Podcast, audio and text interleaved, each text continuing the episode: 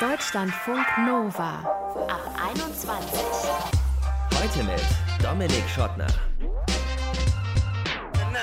Grenzen. Von Staaten, von Ländern werden die oft wenig, manchmal aber auch saumäßig schwer beschützt und dann sind die doch ganz schön auffällig. Unsere eigenen Grenzen von uns Menschen, die sind uns manchmal aber gar nicht so sehr bewusst und zwar oft dann, bis sie übertreten werden. Dann merken wir, oha, ich hatte da doch irgendwie eine Grenze.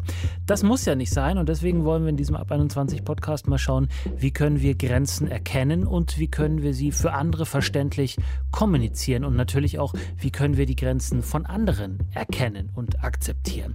Herzlich willkommen.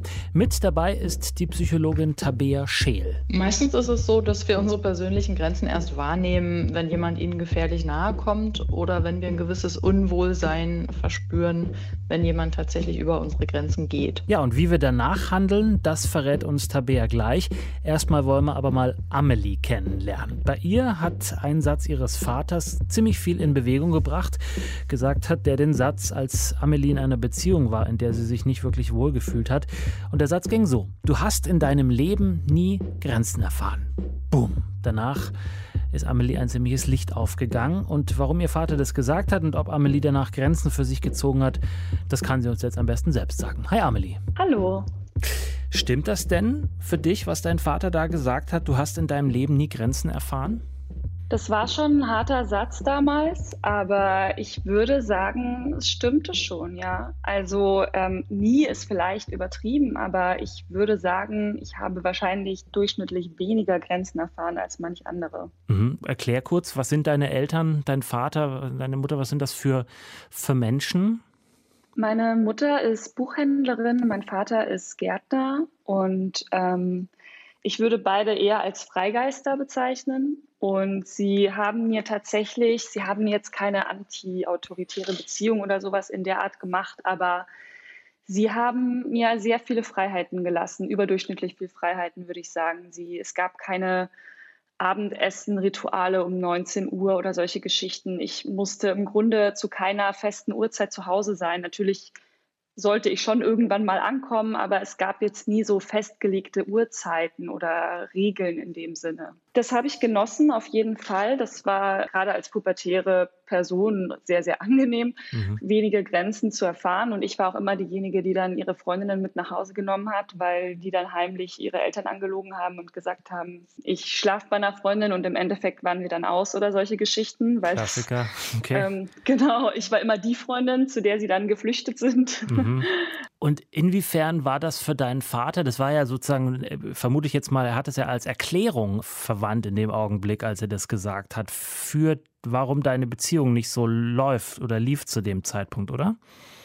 Genau, also mein Vater ist ein Mensch, der immer gewisse Themen, große Themen in seinem Leben hat und sich die großen Fragen stellt. Und zu dieser Zeit war auch Abgrenzung, slash Boundaries sein großes Thema, auch für sich selbst, weil er auch als Kind schon sagte, er wenig Grenzen erfahren hat und das an mich weitergegeben hat. Ja, das war seine Erklärung dafür, warum es in meiner Beziehung nicht lief und ich auch immer wieder in die gleichen Muster falle.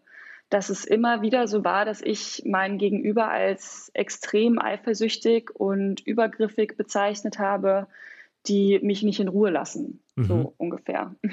Vielleicht kannst du uns einen kleinen Einblick geben. Was war das, was dich da so eingeengt hat in dieser Beziehung, die du damals geführt hast?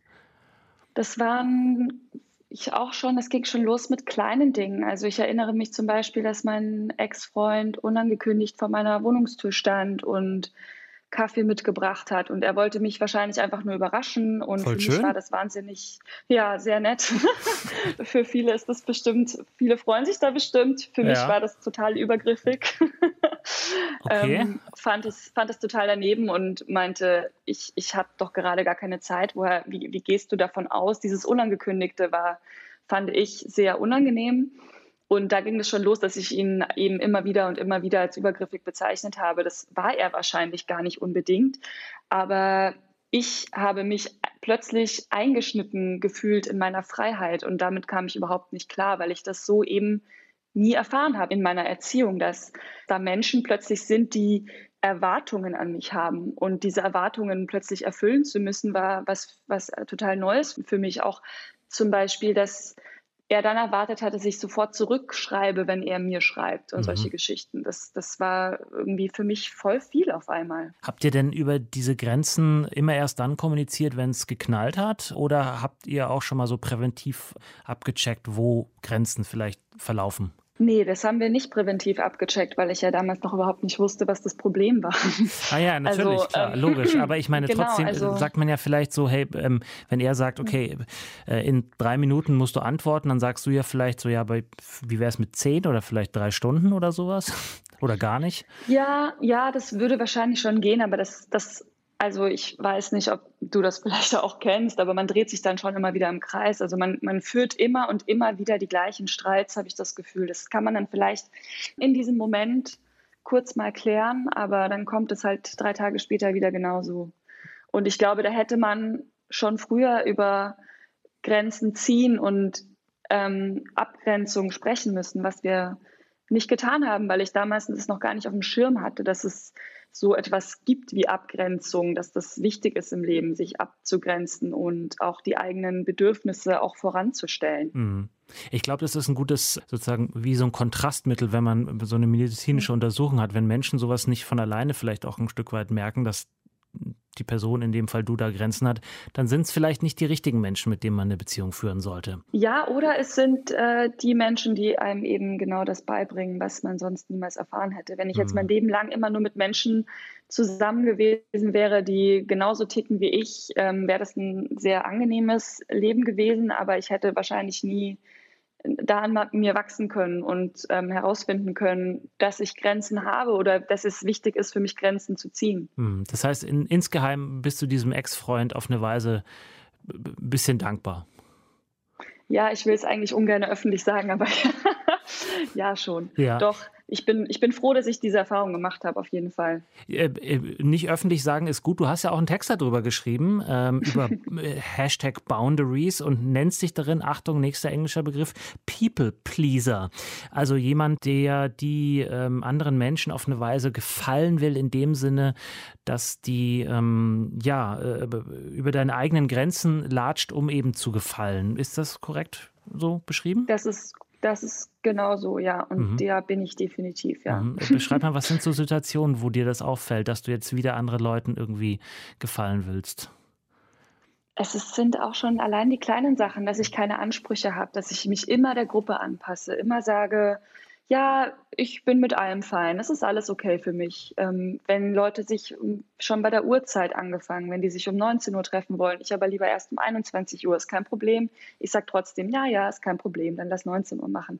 Oder welches Restaurant man auswählt, etc. Aber das geht natürlich auch noch in die, die viel, viel größeren Themen. Aber mhm. ich neige dazu, mich den Bedürfnissen anderer anzupassen. Mhm. Und hast du dann nach dieser Erfahrung mit deinem ähm, Ex-Freund dann vielleicht äh, gelernt, damit mal das anders zu machen? Zu sagen 21, genau liebe Leute?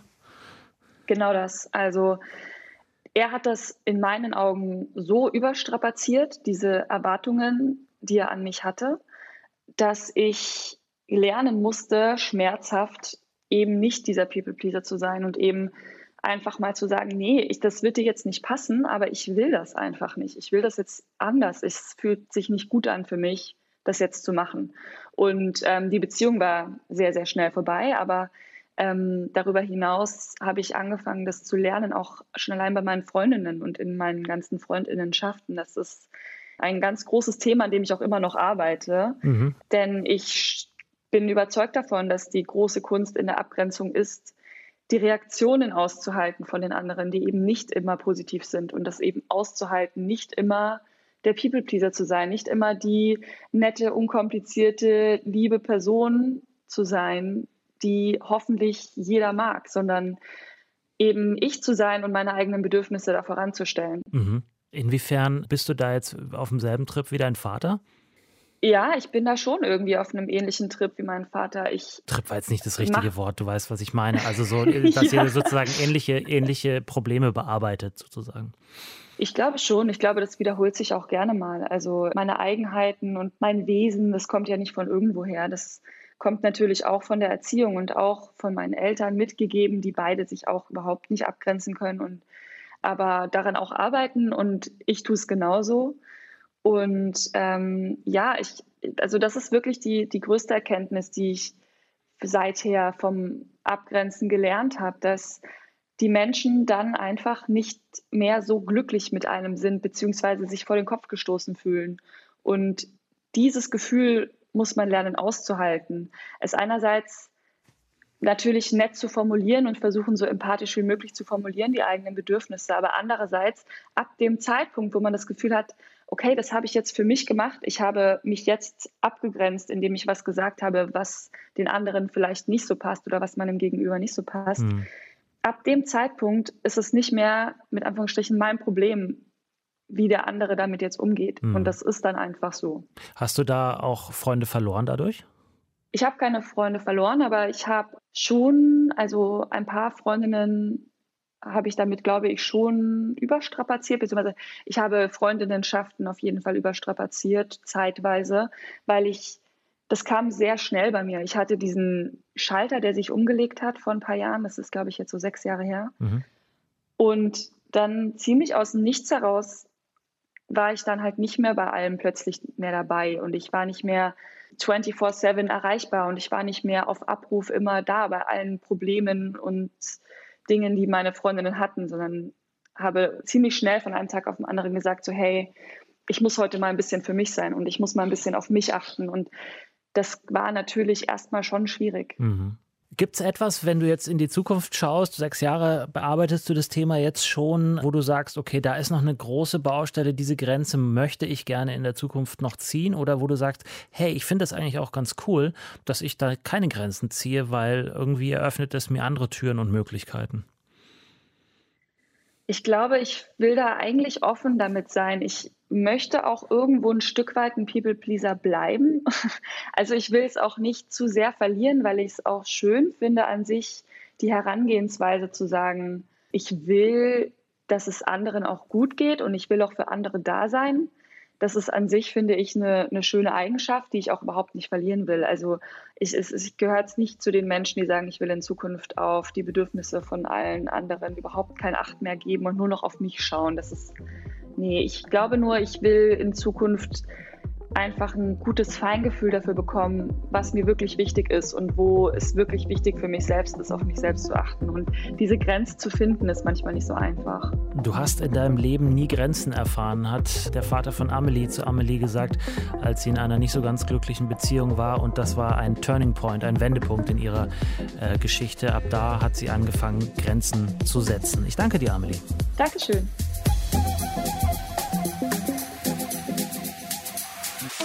Deutschlandfunk Nova.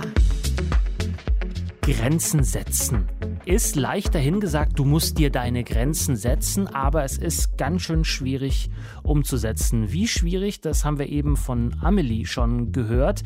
Deren Vater hatte ja ihr so einen Satz gesagt, der bei ihr einiges ins Rollen gebracht hat. Und wie wir diesen inneren Struggle mit der Grenzziehung aber erfolgreich meistern können und unsere eigenen Grenzen erkennen, bevor sie überschritten werden, das möchte ich mir jetzt von der Psychologin Tabea Scheel erklären lassen. Hallo Frau Scheel. Hallo. Wie können wir denn erkennen, wo unsere persönlichen Grenzen liegen? Meistens ist es so, dass wir unsere persönlichen Grenzen erst wahrnehmen, wenn jemand ihnen gefährlich nahe kommt oder wenn wir ein gewisses Unwohlsein verspüren, wenn jemand tatsächlich über unsere Grenzen geht. Okay, ohne das geht's nicht? Es ist schwierig. Es gibt Menschen, die haben sich so gut im Blick, dass sie jederzeit überall ähm, dafür sorgen, dass ihre Grenzen auch schön gewahrt bleiben. Aber in der Regel gehen wir ja mit anderen Dingen durchs Leben und haben nicht ständig den Kopf bei unseren Grenzen. Das heißt, wir sind oft darauf angewiesen, dass unser Bauchgefühl oder unser persönliches Unwohlsein uns zeigt, okay, hier ist irgendwas komisch, weil eigentlich ist der Anlass freudig, ja, schon wieder eine Verabredung aber ich empfinde gar keine Freude, sondern bin eigentlich gestresst. Mhm. Und mhm. dann, spätestens dann, sollten wir anfangen, darüber nachzudenken. Wenn ich äh, Grenzen sage und wir jetzt über, äh, über Grenzen sprechen, woran denken denn Sie, an, in welche, an welche Situationen? Also im Privatleben ist es ja oft so, man hat Freunde, die wollen einen ständig besuchen oder die kommen und gehen nicht wieder und ich würde sie gerne treffen, aber ich weiß, wenn sie mich besuchen kommen, äh, muss ich damit rechnen, dass sie auch nach fünf Stunden noch nicht wieder gegangen sind. Erwartungen, die zu erfüllen sind, sowas wie, ähm, wenn ich eine WhatsApp kriege, muss ich auch sofort reagieren. Das betrifft ja fast alle heutzutage. Mhm. oder vielleicht auch familiäre Erwartungen, dass man also einmal die Woche telefoniert, ähm, etc. Hm. Also das hat immer eigentlich natürlich naturgemäß mit der Interaktion mit anderen Menschen zu tun. Es ist tatsächlich für uns sehr viel schwieriger, mit anderen Menschen die Grenzen auszuhandeln, weil die ja ganz andere Grenzen haben. Mhm. Über die anderen Grenzen äh, sprechen wir auch gleich noch. Ich möchte gerne noch mhm. vorher ähm, sozusagen unsere eigenen Grenzen noch ein bisschen besser kennenlernen. Mhm. Wenn ich jetzt meine Grenzen erkannt habe durch äh, ein Miteinander oder vielleicht ein Gegeneinander mit, mit Menschen, wie kann ich die dann auch so setzen, dass andere das erkennen und auch bestmöglich einhalten? Also in der Regel kann ich sie einfach kommunizieren, ähm, indem ich einfach sage, okay, wir können uns gerne treffen, aber lass uns draußen treffen, dann kann man nämlich selber auch wieder gehen. Dann mhm. hat man seine eigene Grenze eingehalten, ohne es zu doll zu thematisieren. Wenn ich aber nicht umhin komme, weil zum Beispiel die Erwartung ist, dass ich zum Beispiel ständig auf WhatsApp reagiere oder ähnliche Sachen, dann ist es tatsächlich angezeigt, auch mal drüber zu reden und zu sagen, du, ich kann nicht richtig gut leiden, aber ich kriege so viel WhatsApp, ich schaffe das nicht am Tag und mich überfordert das. Das heißt, ich kann es kommunizieren, indem ich den anderen keinen Vorwurf mache, man sagt dann nicht, du schreibst mir zu viel SMS oder weiß ich was, sondern man muss wirklich kommunizieren, dass man selber das zu viel findet. Mhm. Das ist sehr wichtig. Und oft muss man dann auch einen Kompromiss aushandeln. Vielleicht sagt die andere Person, ja, aber ich mache mir Sorgen, wenn ich eine Woche nichts von dir höre. Und dann kann man sagen, okay, ich schicke dir einmal die Woche ein Smiley, dann weißt du, dass ich noch lebe. Okay, das ist, so. das ist die hm. Minimalanforderung an Kommunikation. Genau. Ein Smiley. Das klingt jetzt ehrlicherweise gar nicht so schwer, aber äh, wenn ich jetzt so an mich denke und gerade wenn es so um Treffen geht, da gibt es ja immer so Kandidaten, die einen wirklich, ich nenne es jetzt mal beim Namen, die einen wirklich zutexten bis zum Umfallen und man hat eigentlich ja. nur ein Zeitfenster von einer Stunde oder sowas, was natürlich ja. doof ist. Ne? natürlich möchte man sich immer gebührend Zeit nehmen, aber gerade diesen Menschen, die ja selber offensichtlich Grenzen nicht so gut erkennen, denen diese Grenzen ja. dann aufzuzeigen, finde ich ich persönlich saumäßig schwierig. Irgend so ein Kniff äh, aus der Trickkiste einer Psychologin. Also wenn man schon weiß, man läuft in eine Situation rein, wo jemand sozusagen die eigenen Grenzen nicht respektiert, dann kann man sich von vornherein ja schon Workarounds sozusagen vornehmen. Man kann sagen, du, ich habe nur eine Stunde, wir machen mal auch Spaß. Die ersten zehn Minuten redest du, die nächsten zehn Minuten rede ich und dann können wir ja mal über dies oder jenes reden. Also ein bisschen die Sachen vorwegnehmen. Meistens finden wir uns aber ja in einer Situation wieder, aus der wir irgendwie nicht so gut rauskommen. Und mhm. ist, wir sind alle sehr höflich und versuchen dann nicht, jemanden zu brüskieren. Aber ich werde mir das natürlich fürs nächste Mal merken und das vielleicht irgendwie so begrenzen, das Treffen oder auch denjenigen nicht mehr treffen, weil das ist ja die Folge. Menschen, die wir gerne mögen, aber von denen wir wissen, ähm, dass sie uns in Situationen bringen, die wir nicht gut aushalten, mhm. die werden wir mehr vermeiden. Okay, ich, äh, ich schreibe mir das hinter meine Ohren ähm, und bei der, bei der entsprechenden Person, die mich immer so zutextet, so, ist ja so ein spielerischer Ansatz ein bisschen, ne? zu sagen, ähm, auch so ein bisschen Humor äh, in die Sache mit reinzubringen, weil ähm, ich könnte mir vorstellen, dass da auch wieder Konflikte lauern, wenn man einer Person sagt, so, hör mal, du, heute so nicht, wie es sonst läuft, heute jetzt mal anders. Ja, wenn man eben den Satz nicht so wie sonst äh, auslässt und nur sagt, wie man sich vorstellt, dann ist es auch einfacher. Und wenn man es schafft, das ein bisschen humorvoll zu verpacken, dann hat die andere Person ja auch ihr Gesicht gewahrt. Es ist in der Regel aber so, dass manche Menschen ja sehr froh sind, wenn man ihnen sagt, wo die eigenen Grenzen sind, weil sie dann sagen, Mann, hättest du das schon mal längst gesagt? Ich bleibe immer nur so lange bei dir, weil ich denke, es ist unhöflich, jetzt schon zu gehen. Mhm. So, und dann kann man plötzlich Dinge aushandeln und es löst sich in Wohlgefallen auf. Das passiert auch öfter. Ja. Lassen wir uns mal gemeinsam auf die Grenzen der anderen gucken. Wie ist es da mit dem Erkennen, ähm, wenn jetzt jemand nicht so kommunikationsfreudig ist, wie wir das beide uns jetzt idealtypisch vorgestellt haben? Wie kann ich dann die Grenzen von jemand anders erkennen? Weil ich bin ja so nett und ich bin ja so freundlich und so höflich und möchte gerne die Grenzen der anderen auch respektieren und nicht übertreten. Also in der Regel muss man davon ausgehen, dass man nicht wissen kann, wo der andere seine Grenzen hat, weil man ja persönlich andere Grenzen hat. Das heißt, wir kommen wahrscheinlich nicht umhin, ähm, direkt zu fragen oder viele Dinge einfach als Frage zu formulieren. Also nicht sagen, du und heute Abend gehen wir übrigens im Kino, ins Kino und dann gehen wir noch essen, sondern eher zu sagen, hm, kannst du dir vorstellen, dass wir ins Kino gehen oder hättest du noch andere Ideen? Ja, so ganz simple Fragen stellen, sodass der andere nicht das Gefühl hat, er kann jetzt eigentlich gar nicht absagen, weil er uns sonst brüskiert. Mhm. Das andere ist natürlich, ich kann natürlich versuchen, die kleinen Zeichen zu erkennen, ja, wenn irgendwie Freunde auf Dauer irgendwie nicht mehr so richtig Zeit für mich haben oder auf meine WhatsApp eben nicht reagieren, obwohl ich ständig Antwort will, dann kann man schon auch mal nachfragen und sagen, du nerven dich eigentlich meine WhatsApp. Hm. Also das geht schon. Äh, und oft sind die dann ganz froh und dann kann man die Dinge aus dem Weg räumen. Hm. Geht das auch, jetzt haben Sie schon Zeichen erkennen gesagt, äh, nonverbal geht sicher, aber ähm, worauf sollte man denn da besonders achten? Also findet das im Gesicht statt? Sind das, sind das ähm, Bewegungen? Wie macht man Grenzen deutlich? Wir haben eigentlich in der Regel ein ganz gutes Gefühl dafür. Also wenn wir zum Beispiel jemanden tatsächlich mal eine halbe Stunde zutexten, dann sehen wir wahrscheinlich schon, wie die Person versucht, ein Gähnen zu unterdrücken, vielleicht aus dem Fenster guckt und auch immer einsilbiger wird. Das mhm. kann man schon wahrnehmen, wenn man einigermaßen ähm, offen ist.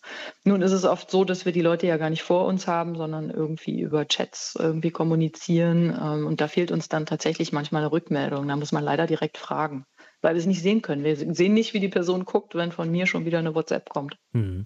Wenn ich jetzt all das, was wir uns vorgenommen und vorgestellt haben, wie es äh, idealerweise laufen könnte, es klappt alles nicht und ich übertrete diese Grenzen, die eine Person aufgestellt hat und ähm, dann gibt es irgendeine Form von Konflikt. Ähm, wie kann man damit umgehen? auch wieder reden? Also wenn ich, ja, auf jeden Fall. Also wenn ich die, ja, leider, ich bin ja Psychologin.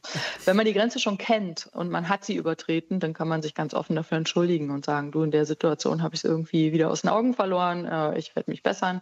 Wenn man die Grenze gar nicht kannte, dann kann man nur sagen, Mensch, ähm, kann man die andere Person ermutigen und sagen, sag mir doch, wo deine Grenzen da sind, dann können wir das auch besprechen, dann kann ich sie auch respektieren. Das ist ja das, was oft fehlt, dass man wirklich sich darüber auseinandersetzt und dem anderen zugestehen kann, dass der andere Grenzen hat als man selber. Also letztlich ist einfach der Punkt, man kann nicht erwarten, dass die anderen riechen können, wie es einem geht. Man kann auch nicht erwarten, dass die die eigenen Grenzen äh, auf jeden Fall selbstverständlich finden. Im Zweifelsfall muss man es thematisieren und muss drüber reden. Und wenn man wirklich Leute hat, denen man wiederholt die eigenen Grenzen erklärt und die gehen wiederholt darüber, dann muss man ihnen einfach auch unterstellen, dass sie einen nicht respektieren wollen. Dann muss man sich halt überlegen, wie viel man mit solchen Menschen dann zu tun haben möchte. Ich fasse mal zusammen, wir müssen reden. ja. Ich mag diesen Satz eigentlich überhaupt nicht, weil es so ein seltsamer Imperativ ja. irgendwie ist. Aber wenn ich das jetzt so zusammenfasse, ist es ja wirklich ähm, Mut zur Kommunikation, Mut zur ehrlichen, offenen Kommunikation. Dann sind vielleicht Grenzen auch schneller gesetzt und auch neue vielleicht erkannt, von denen man vorher gar nichts wusste. Genau. Also vielleicht kann man auch sagen, äh, wir müssen Fragen stellen. Sehr gut. Tabea Scheel so hat meine Fragen beantwortet. Sie ist Psychologin von der Uni Flensburg. Wir haben darüber gesprochen, wie man eigene Grenzen erkennt, wie man eigene Grenzen setzt und wie man die von anderen erkennt und nicht übertritt. Vielen Dank. Dankeschön. Und das war der Ab 21 Podcast über Grenzen. Wie erkennen wir sie und wie kommunizieren wir sie, damit andere auch diese Grenzen respektieren? Ich bin Dominik Schottner. Vielen Dank für euer Interesse. Bleibt gesund und bleibt geschmeidig. Ciao.